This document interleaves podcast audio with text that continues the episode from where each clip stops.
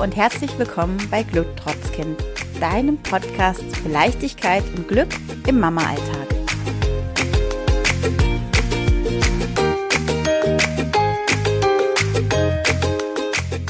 Hallo, schön, dass du heute wieder reinhörst bei uns.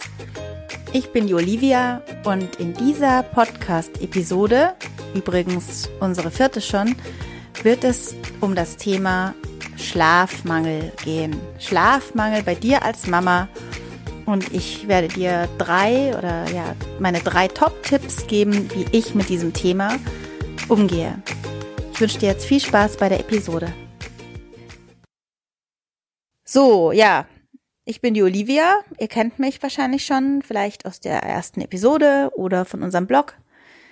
Ich habe drei Kinder, meine erste ist sechs Jahre, meine zweite ist vier Jahre und mein dritter ist jetzt, ähm, ja, so circa ein Jahr alt. Und gerade plagt mich das Thema Schlaf ziemlich. Ich möchte euch jetzt erstmal erzählen, wie ich das immer gehandhabt habe. Ähm, bei dem, meinem ersten Kind dachte ich immer noch, ähm, das Wichtigste ist, dass das Kind bei einem schläft. Also dieses klassische Attachment Parenting äh, Modell das war so das, was ich mir immer vorgestellt hatte, so wie das meine Schwester auch gemacht hat, die immer ein Vorbild für mich war, so wie ich das irgendwie ähm, gleich nach der Geburt auch gespürt habe. Ich habe meine kleine, meine erste Tochter sofort auf meinen Bauch gelegt und mit der so geschlafen und das habe ich so, also nicht so auf dem Bauch, aber das habe ich so ungefähr so gemacht, bis sie äh, fünf war. Genau. Die lag also, bis sie fünf war, in unserem Bett. Wir hatten dann so ein klassisches Familienbett es hat super geklappt. Wir hatten eigentlich nie ein Thema mit dem, mit dem ähm, Schlafen. Und wir haben immer geschaut, dass wir alle gut schlafen. Also das war immer unsere Maxime. Wenn einer schon nicht gut geschlafen hat, dann mussten wir uns an unseren Familienstammtisch setzen und drüber sprechen. Das machen wir heute noch. Das, Schlag, das ist auch wirklich ein, das ist auch schon ein super Tipp. Wenn einer schlecht schläft, setzt euch zusammen hin und sprecht darüber. So, dann kam unsere zweite. Tja, und die war ganz anders im Vergleich zu der ersten, die ja total verkuschelt immer noch ist. Schlief die zweite eigentlich am besten, wenn ich nicht bei ihr war. Das hat mich erst ziemlich schockiert. Und darum lag die dann in ihrem Beistellbett neben mir und als sie dann so sieben Monate war, habe ich sie sogar in ihr eigenes Zimmer getan. Das hätte ich mir vorher nie vorstellen können. Und ich habe ehrlich gesagt auch, ich rede da ganz offen drüber, Eltern so ein bisschen verurteilt, die das gemacht haben. Weil ich dachte, das kann doch nicht sein, äh, dass die ihr Kind da weg, wegtun. Das, das Kind muss im Elternzimmer schlafen. So, das, meine zweite hat mich dann eines Besseren belehrt. Die schlief dann also nicht bei uns, beziehungsweise schlief sie dann irgendwann wieder bei uns. Und wir hatten zwischendurch immer wieder so Schleifen, weil sie hatte dann mit einem Jahr irgendwie rausgekriegt, dass ich sie immer stille, wenn sie aufwacht. Das heißt, sie kam alle halbe Stunde. Dann habe ich wieder gesagt, Martin, also zu meinem Mann, was machen wir? Die macht mich fertig nachts. Ich bin wütend. Ich will das Kind an die Wand hauen. Das sage ich auch ganz offen. Was mache ich? Okay, abstillen. Mit einem Jahr kann man auch ganz gut abstillen. Ähm, ja, dann habe ich das gemacht. Ähm, ganz sanft entwöhnt. Darüber spreche ich jetzt nicht. Das kann man mal wann anders vielleicht machen. Und das hat dann geklappt. Die Kleine hat sofort gut geschlafen. Ist manchmal nachts aufgewacht, aber völlig easy. So, und jetzt habe ich meinen dritten. Ähm, ja, mein dritter, ein Junge, vielleicht hängt es damit zusammen, mal war es nicht, schläft nicht gut. Und zwar wirklich nicht gut. Also man kann da auch nicht schönreden. Er schläft ähm, momentan abends um sieben ein in seinem Bett. Ich bin daneben und streichel ihn, aber er schläft wirklich problemlos da ein. Ähm, und dann wacht er stündlich auf. Und zwar wirklich stündlich. Manchmal sind es zwei Stunden. So, dann bin ich also nachts wirklich mindestens fünfmal wach. Die anderen schlafen übrigens seit seiner Geburt in ihrem eigenen Zimmer, in einem Doppelhochbett. Das gibt's bei Ikea, ist voll praktisch. Ein 1,40 Hochbett und es fungiert jetzt als Geschwisterbett. Die können dann miteinander kuscheln, sind beide happy. Und ich hatte eigentlich den Plan, dass ich mit meinem dritten und meinem Mann in einem Zimmer schlafe und einem Bett, aber das klappt überhaupt nicht. Der, ähm, also mein Mann ist ausgezogen. Wieder mal hatten wir diese Gespräche, wie kann, können alle gut schlafen und da mein Kleiner immer laut schreiend aufwacht und nicht irgendwie leise ist, ähm, schläft mein Mann jetzt gerade äh, im Wohnzimmer. Wir haben da so eine tolle Ausziehcouch und da schläft er auch recht bequem. Also er schläft gut, meine zwei Mädels schlafen gut und nur ich schlafe eigentlich nicht gut. Mein Sohn, ja, der ist eigentlich immer recht fit am Morgen, also ich glaube, dass er schon genug Schlaf kriegt, aber er wacht halt auf und ja, schreit. Dann still ich ihn oder beruhige ihn und dann schläft er wieder weiter. Ja, zurzeit schläft er sogar manchmal sogar auf mir wieder. Ist mir auch egal, Hauptsache, ich kann irgendwie schlafen. Ja, wie geht man jetzt mit diesem chronischen Schlafmangel um? Große Frage, großes Fragezeichen.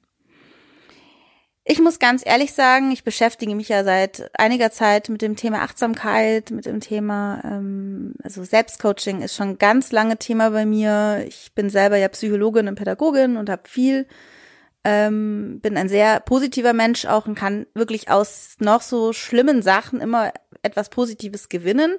Aber es war, glaube ich, jetzt Dienstag, da konnte ich nicht mehr. Da bin ich aufgewacht und habe gemerkt, wie mein Fass am Überlaufen ist.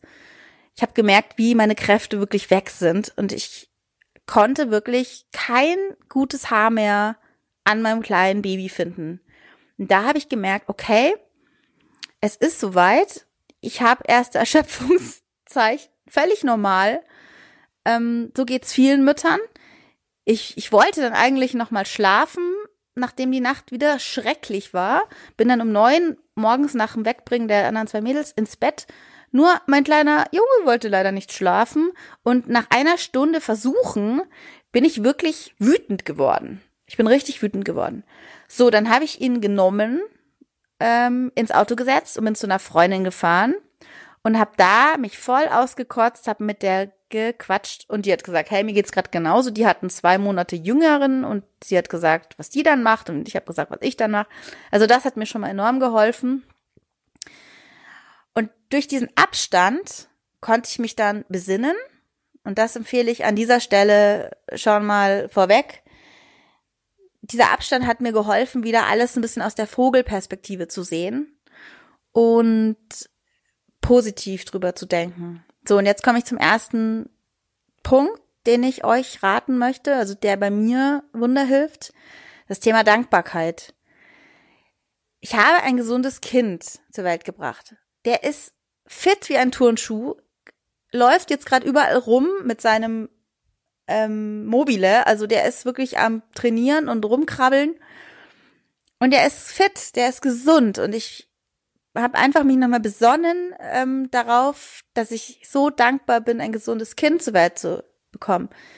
Ähm, und dass es eigentlich ganz normal ist, dass ein Kind auch schlecht schläft über eine Zeit hinweg. Dass es Phasen sind, die man da durchmacht. Das weiß man ja als Mutter eigentlich, ja. Aber in so einer Situation hilft sich's mehr. Und wenn ich mich darauf besinne, dass ich da ein gesundes Kind habe, das neben mir liegt, ich einfach so dankbar und froh sein kann, ähm, dass das so ist, das hilft mir dann wahnsinnig, die Situation nochmal anders zu bewerten. Der zweite Punkt ist, ähm, das ist übrigens mein Motto für dieses Jahr 2019, annehmen. Ich nehme alles an, was kommt.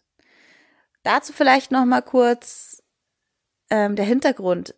Wenn man so eine Situation hat, wenn, wenn das Kind scheiße geschlafen hat, man selber am Zahnfleisch dahergeht, ich muss ja zur Zeit auch noch um halb sieben aufstehen, um dann die Mädels zu wecken, die fertig zu machen und so weiter dann kommt man leicht in dieses Gemotze und dieses, ähm, ah, was wäre denn jetzt, wenn er gut schlafen würde und Mist, jetzt will ich da mit meinem Mann auch im Bett schlafen, das klappt alles nicht und ihr wisst, was ich meine. Also dieses Externalisieren, dieses, es liegt alles an was anderem und was wäre, wenn und könnte und hätte und was wäre denn gewesen, wenn ich früher das gemacht hätte und was wird sein. So nein, ich bin jetzt im Moment, ich bin im Jetzt und ich nehme alles an ich habe auch heute mit meiner Mama telefoniert, dann wieder, die hat dann wieder gefragt, wie oft ist er denn heute Nacht gekommen? Ach, wie geht's dir denn? Wie gesagt, ist mir eigentlich scheißegal, wie oft er gekommen ist heute Nacht. Es ist so.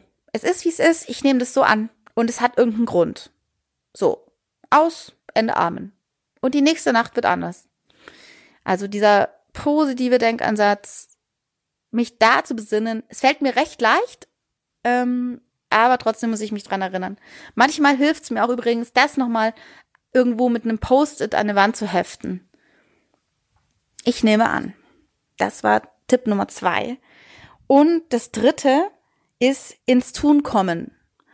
Also mein dritter Tipp heißt, ähm, bedeutet, wenn es so ist, ja, wenn an dem Beispiel das Kind schläft nicht, dann sorgt euch darum, dass da was passiert. Nicht nörgeln, also wie, wie die Nacht war. Natürlich, mir hilft's ja auch, mich auszukotzen, darüber zu sprechen, enorm, aber dann auch ins Tun kommen. Was kann jetzt passieren? Was kann ich tun aktiv, damit diese Situation sich ändert? Ich habe es ja schon gesagt, Beispiel darüber reden mit dem Mann, wie kann, können alle besser schlafen. Wenn ihr zum Beispiel jetzt alle in einem Stock schlaft, ja, und die Möglichkeit habt, dass einer jetzt ins Erdgeschoss oder ins Dach geht, wie jetzt zum Beispiel bei uns, dann nützt das. Wenn ihr eine Wohnung habt, könnt ihr irgendwie die Zimmer so einteilen, dass ihr irgendwie, dass nicht der andere geweckt wird von dem Geschrei. Also was kann man ändern? Dann könnt ihr euch ja auch Hilfe holen. Es gibt ja hier, es gibt ähm, die Möglichkeit, in allen Ortschaften sich kostenlos in der Erziehungsberatungsstelle von der Caritas zum Beispiel beraten zu lassen. Also kann man hingehen und sagen, ich kann nicht mehr, mein Kind hält mich nachts wach, helft mir. Das muss man wahrnehmen. Und es gibt auch noch super Podcasts übrigens. Ähm, einer ist von den echten Mamas, die haben über das Thema auch gesprochen, eine Hebamme eingeladen, weil hier gibt es bei mir keine Tipps, wie das Kind durchschläft. Das mache ich nicht. Hier geht es um euch, liebe Mamas. Ähm, also bei den echten Mamas findet ihr da auch Antworten. Ähm, man kann auch super Sachen machen, ähm, damit das Kind weiter durchschläft. Wirklich, die geben ganz tolle Tipps. Und dann gibt's noch ähm, einen neuen Podcast von den, Ge ähm, die haben das Buch geschrieben, das gewünschteste Wunschkind. Und so heißt auch der Podcast. Und die haben auch über das Thema gesprochen. Und mir hilft es auch enorm, dazu zu hören, andere Mamas zu hören, was die da für Themen haben und da davon zu profitieren. Ganz klar. Also, dritter Tipp, ins Tun kommen, selber für sich ähm, Strategien zurechtlegen, wie es besser werden kann. Nicht drüber nörgeln, sondern eben handeln. Das war unsere Episode zum Thema, wie man mit chronischem Schlafmangel umgehen kann. Ich hoffe, dass dir diese Episode gefallen hat dass du vielleicht ähm, ja ein bis drei Tipps mitnehmen kannst und sie dir weiterhelfen. Und ich würde mich jetzt noch mehr freuen, wenn du uns abonnierst, also unseren Glück trotz Kind Podcast abonnierst und nächstes Mal wieder reinhörst, denn da wird's spannend. Wir erwarten einen ganz spannenden Interviewgast. Ähm, das ist die Birgit Viertelböck. Sie ist Drillingsmama und wird uns von ihrem Alltag mit ihren insgesamt vier Kindern erzählen. Aber nicht nur davon, lasst, lasst euch einfach überraschen, es wird auf jeden Fall spannend.